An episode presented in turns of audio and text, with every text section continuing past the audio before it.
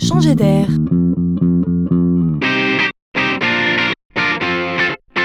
C'est la chronique de Laurent Collen.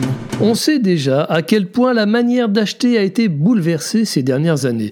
Désormais, avant de prendre une décision, tous les clients que nous sommes regardons les avis des autres clients. C'est la tendance. Pratique pour les clients, mais parfois risqué pour les commerçants, c'est une arme à double tranchant. Les commerçants sont en effet contraints d'accepter la critique et mieux encore de l'utiliser pour progresser.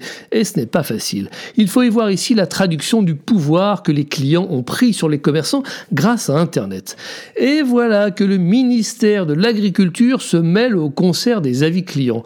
À son tour, il a créé une appli pour que tout le monde puisse accéder librement aux résultats des contrôles officiels que ses équipes effectuent et qui concernent la sécurité sanitaire des aliments qui sont donc proposés à la vente. Cela s'appelle Alim Confiance. On est donc ici dans le monde de la restauration, de l'hôtellerie et des commerces de bouche. C'est nouveau. L'appli est minimaliste. On informe le client de la qualité de l'hygiène en notant tout simplement les établissements avec des smileys. Les pouvoirs publics se dotés ici d'une nouvelle arme, celle de la transparence.